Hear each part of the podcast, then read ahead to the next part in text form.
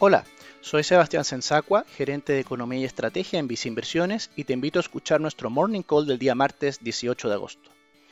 El Banco Central de Chile informó que el PIB del segundo trimestre del presente año anotó una caída de un 14,1% respecto de igual periodo de 2019, dando cuenta así de una profunda contracción de la economía. En particular, se mencionó que el consumo privado registró una disminución anual de un 22,4%, mientras que la inversión en su componente de formación bruta de capital anotó una baja de un 15,1%. Así, la economía consolidó un muy mal desempeño en el segundo trimestre del presente año, lo que respondió principalmente a las restricciones impuestas sobre la actividad económica producto de la pandemia. De esta manera, tanto proyectos de inversión como decisiones de consumo de los hogares se vieron postergadas. Hacia adelante, las perspectivas apuntan hacia una recuperación, en la medida que se levanten las restricciones sobre las distintas actividades productivas.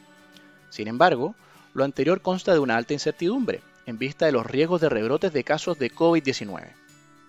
En Viceinversiones, consideramos que el contexto económico amerita mantener posiciones en instrumentos de renta fija nacional en un portafolio diversificado, en vista del carácter defensivo de esta clase de activo en escenarios de debilidad económica. Dichas preferencias y estrategias se encuentran reflejadas en nuestro fondo mutuo a tu medida, Vice Estrategia más conservadora, o en nuestra combinación de fondos mutuos Vice Renta UF, Vice Renta Pesos y Vice Renta Largo Plazo, para un perfil de inversionista muy conservador.